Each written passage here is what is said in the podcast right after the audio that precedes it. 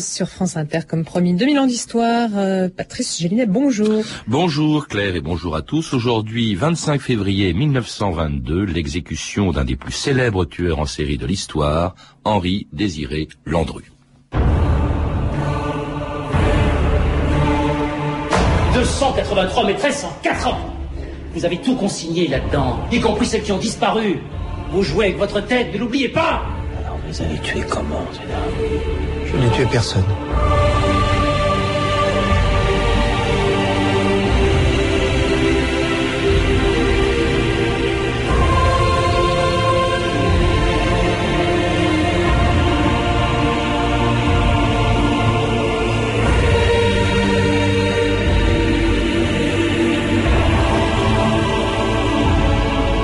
ans d'histoire.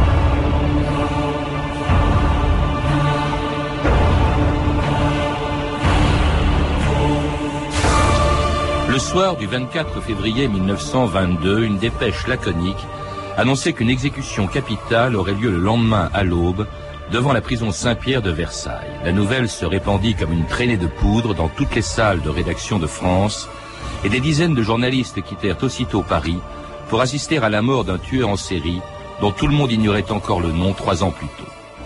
Avec sa fameuse barbe noire, ses yeux inquiétants et la sinistre cuisinière de sa maison de Gambet, dans laquelle il faisait disparaître ses victimes, Henri Désiré Landru n'a pas cessé de nous fasciner, au point d'inspirer en ce moment même un livre, une pièce de théâtre et ce téléfilm qui sortira lundi prochain sur TF1, 83 ans après la condamnation à mort d'un des criminels les plus célèbres de l'histoire.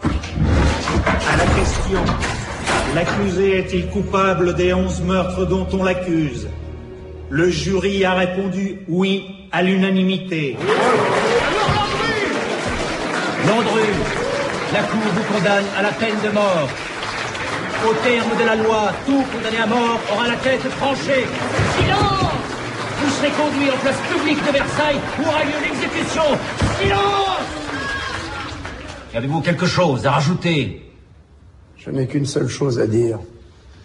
Le tribunal s'est trompé, je n'ai tué personne. La séance est levée.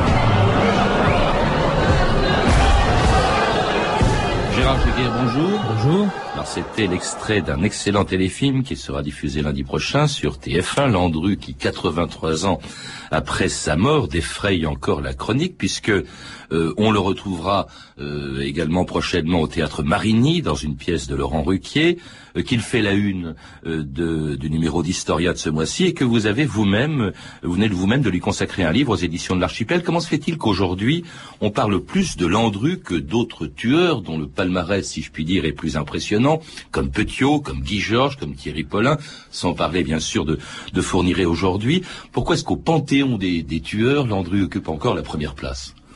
Alors, je crois qu'il y a un élément de réponse dans la réplique que l'on a entendue tout à l'heure. Landru dit « Je n'ai tué personne ». Il, a toujours nié. Il a toujours nié. Alors évidemment, on ne va pas plaider pour une euh, pour l'innocence de Landru.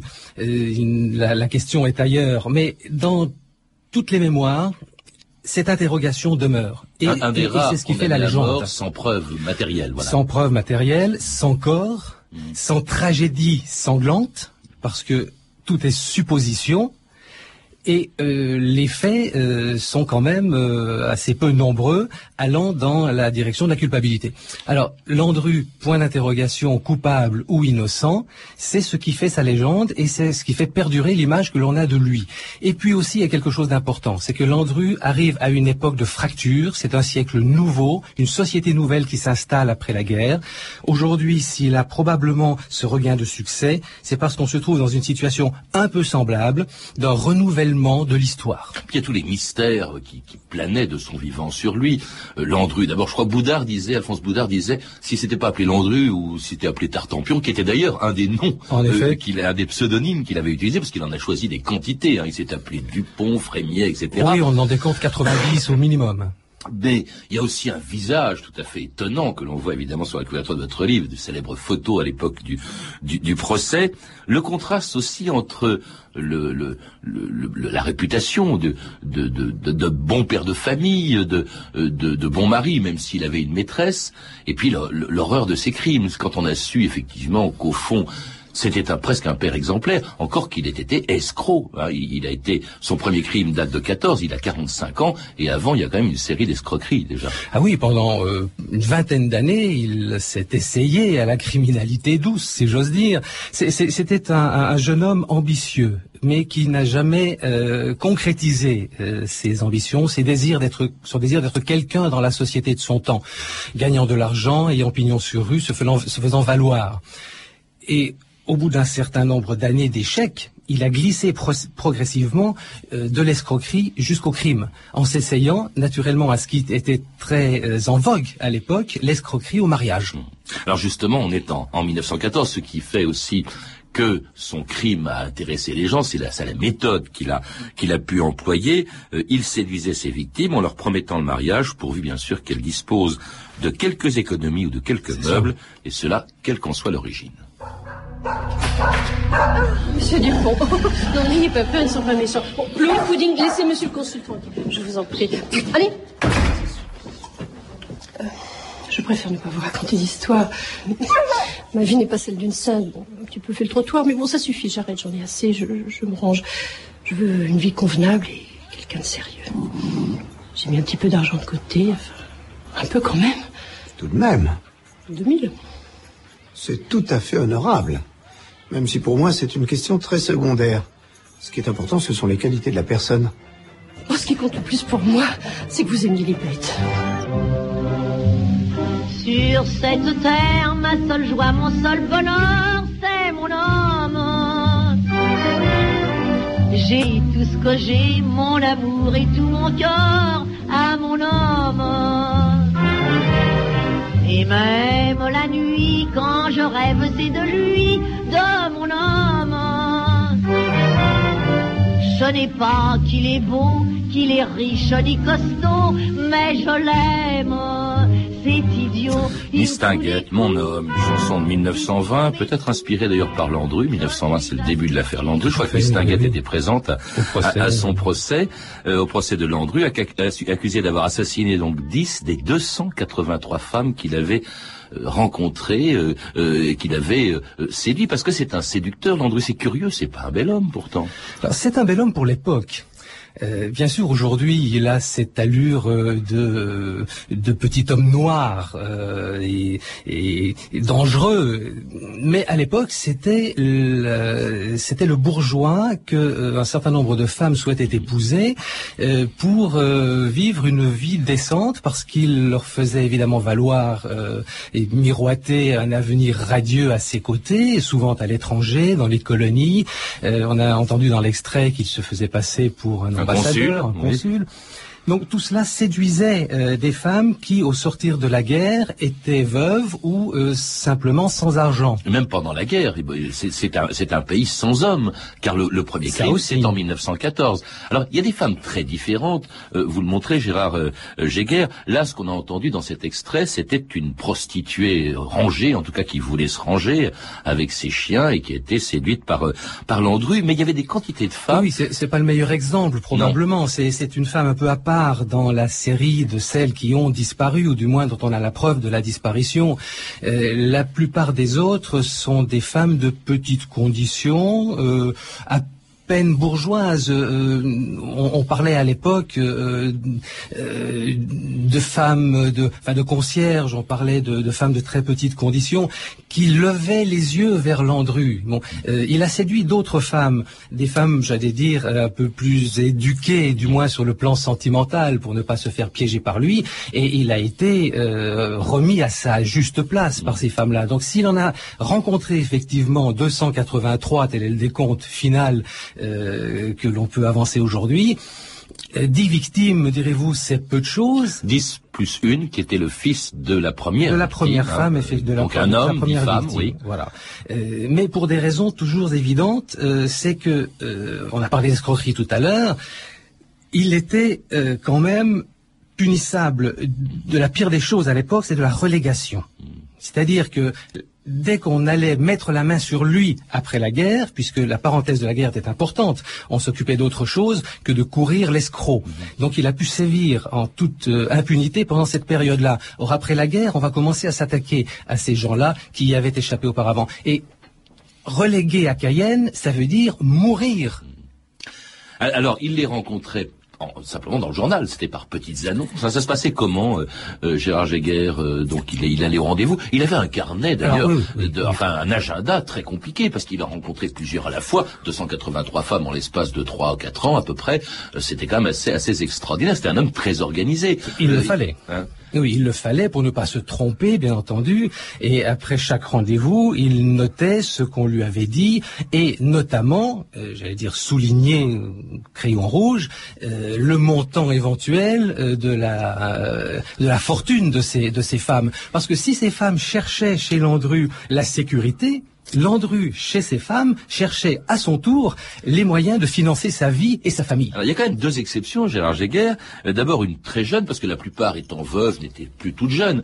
Il y en a une de 19 ans, hein, qui n'a pas, pas d'argent du tout, qui l'a quand même euh, assassiné, sans doute, hein, André Bablet. Et puis alors, sa maîtresse, qui l'a échappé belle, elle était au courant de rien, euh, Fernande Segret, dont il est vraiment amoureux. Oui, c'est la curiosité de ce personnage et ça fait aussi son intérêt. Et c'est pour ça que longtemps on a balancé entre euh, l'amour que l'on portait à Landru, l'intérêt qu'on lui portait, et puis le désamour par la suite lorsqu'on a vu que finalement ça n'était pas l'homme auquel on pensait. Alors, André Babelet, c'est vrai qu'il la rencontre un jour sur un banc, pleurant, euh, étant, disant qu'elle est abandonnée. Il la recueille chez lui. Et puis il apprend très vite, comme pour plein d'autres de ces euh, de ces rencontres, qu'elle n'a pas d'argent. Alors il, va lui en donner. Bon, euh, c'est tout à fait extraordinaire. Alors a-t-il un cœur? Oui, probablement. A-t-il des rêves Mais de quelle nature? On ne le saura jamais puisqu'il ne l'a pas avoué. En tout cas, ce sont des femmes seules, presque toutes, pour que personne évidemment ne s'inquiète de leur disparition quand il les amenait dans les deux maisons de campagne qu'il avait louées, d'abord à Vernouillet, puis à Gambet, dans les Yvelines. C'est le grand départ. Non, le grand départ, c'est pour dans trois semaines. je vais juste passer quelques jours dans sa propriété à la campagne, tout près de Paris. Voilà. Soyez prudente tout de même. Ça, comptez sur moi. Et puis, avec lui, je sais pas m'en faire. C'est vraiment quelqu'un, vous savez, monsieur Frémet, c'est vraiment quelqu'un. Non, réfléchissez, madame dit. avoir sous la main un homme d'affaires aussi avisé et pour m'en servir. Non, mais quand même Est-ce que c'est bien raisonnable de lui avoir donné cette procuration sur tous vos biens? Il m'aime, madame Cusack, il m'aime. Bon, allez, j'y vais. Allez, allez, au revoir. Landru, Landru, Landru, vilain barbu, tu fais peur aux enfants, tu séduis les mamans. Landru, Landru, ton crâne et ton poil de rue ont fait tomber bien plus d'un prix de vertu. C'était, je crois, en 1923 que ton procès le succès que l'on sait. Landru, Landru, dommage qu'elle t'ait cru. Toutes celles qui sous ton toit brûlèrent pour toi. Tu leur parlais si bien lorsque tu leur disais Venez ma douce amie, allons vite à Gambay. J'ai une petite villa, rien que monter descendre. Et là, seul montait et descendait ensemble.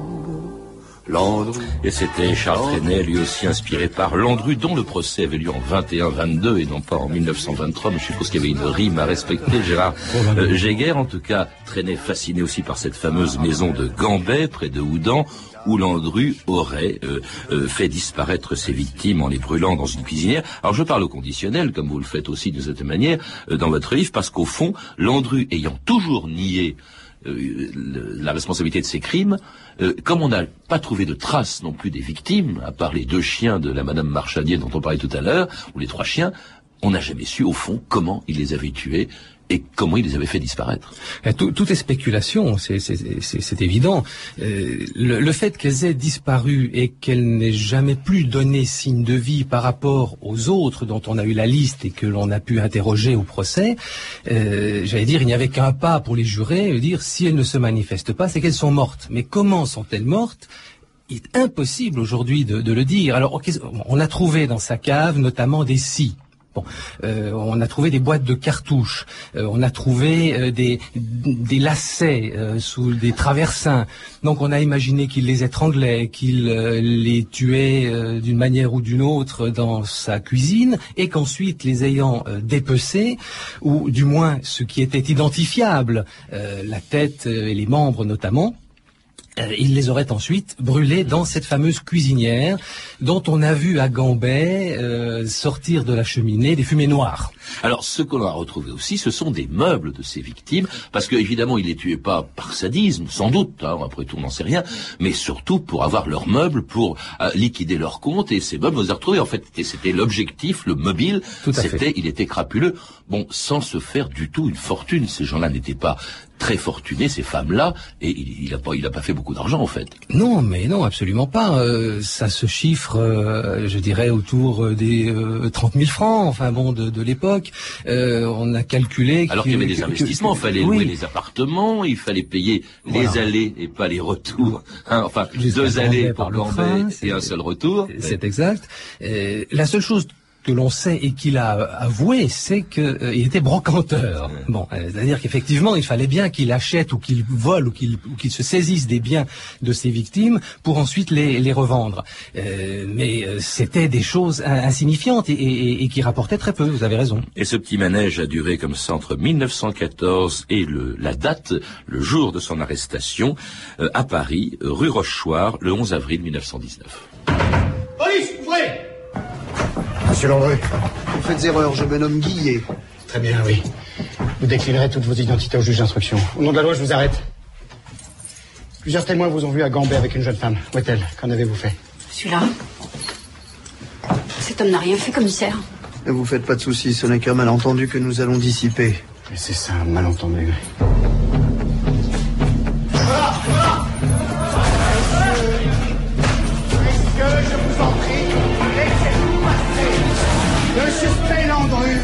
Mandat de dépôt.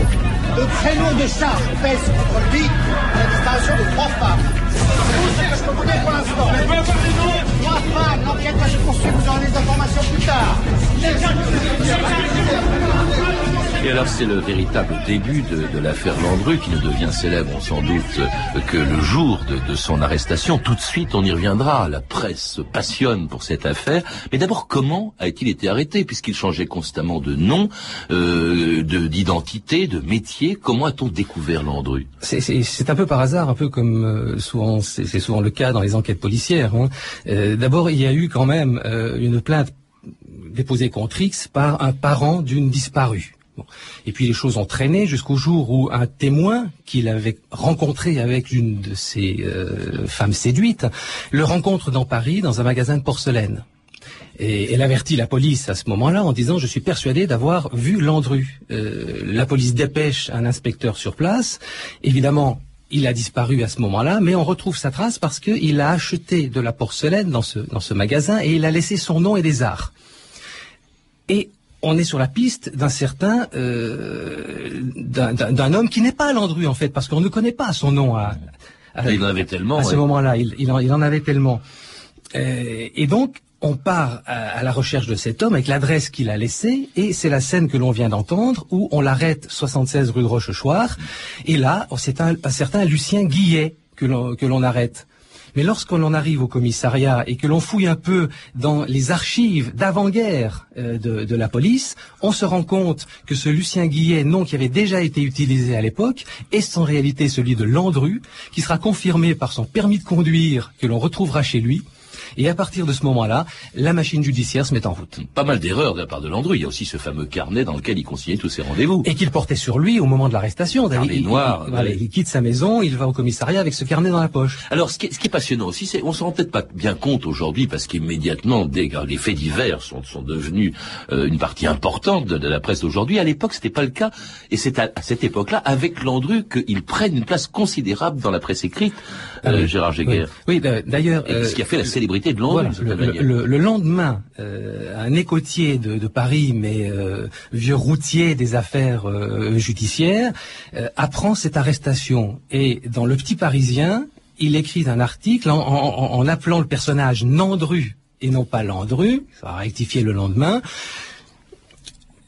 et l'on déclare simplement que l'on a arrêté un escroc. Mais on ne fait, euh, on fait aucun rapport avec euh, ce que l'on finalement ne sait pas encore bon, sur, sa, sur, sa véritable identité et sur ce qu'il a fait réellement. Mais ces, ces journalistes-là, habitués aux, aux, faits divers, habitués à ce genre de, de, de situation, se rendent compte tout de suite qu'il y a là, euh, qu'ils ont ferré un gros poisson et qu'il y a derrière le, le, les dénégations euh, de, de Landru quelque chose de très mystérieux qui sera très difficile euh, à, à expliquer et les journalistes, peut-être avant même la police, euh, repérera là euh, le héros du siècle. Oui, parce que pendant toute la durée d'une instruction qui était très longue, je crois qu'elle durait près de deux, deux ans, Deux ans, oui. Il, il, c'est même, même, pas qu'il nie, il, il, refuse de répondre. Il est totalement muet. Voilà, oui, oui totalement, euh, parce qu'il est à ses yeux dans son bon droit. C'est ça qu'il faut retenir quand même. C'est que ce glissement progressif de l'escroquerie jusqu'au crime a fait penser à Landru que puisque la société ne l'avait pas reconnu il allait faire ce qu'il estimait être dans son droit de faire, c'est-à-dire gagner sa vie à sa manière à lui, et que tout compte fait, c'est lui qui avait raison. Donc c'est, je vais dire, c'est un cas psychiatrique. Mmh. Alors, euh, il nie donc euh, la responsabilité de ces crimes, ce qui a donc permis euh, évidemment euh, dès le début de son procès, le 7 novembre 1921, à son avocat, le très célèbre maître de Moreau de plaider l'innocence de son client en entretenant le doute des jurés. Toute cette affaire n'est bâtie que sur des hypothèses. Messieurs les jurés, toutes ces femmes que l'on accuse mon client d'avoir fait passer de vie à trépas dans d'atroces conditions, si je vous disais qu'elles attendent derrière la porte, derrière cette porte, si je vous dis qu'elles vont entrer, qu'elles entrent, vous avez tous tourné la tête. Et si vous avez tourné la tête, c'est parce que vous n'êtes pas sûr qu'elle soit morte. Vous avez un doute. Vous êtes tenaillé par le doute.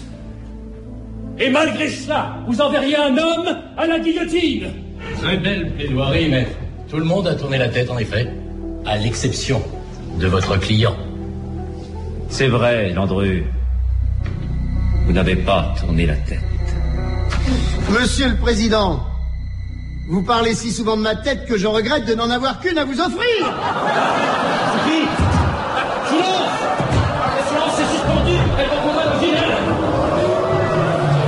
C'était un des grands moments de ce procès extraordinaire qui était le procès euh, Landru, Gérard euh, euh, le talent de maître de Moreau Giafferi qui fait croire et qui, qui laisse planer le, le doute euh, jusqu'au bout, l'humour aussi de Landru. Il y avait un monde fou d'ailleurs à ce procès. On y venait par train presque spéciaux de Paris à Versailles, ce qu'on appelait le train Landru. Tout à fait, c'était un, un, spectacle, c'est-à-dire que l'on allait au tribunal comme on allait au théâtre, à la comédie française, et l'on se battait pour obtenir des places films d'attente, il y avait notamment des clochards qui euh, cédaient leur place au prix fort euh, et qui se faisaient assis un peu d'argent. Euh, il y avait vraiment le tout Paris, comme on a l'habitude de le dire.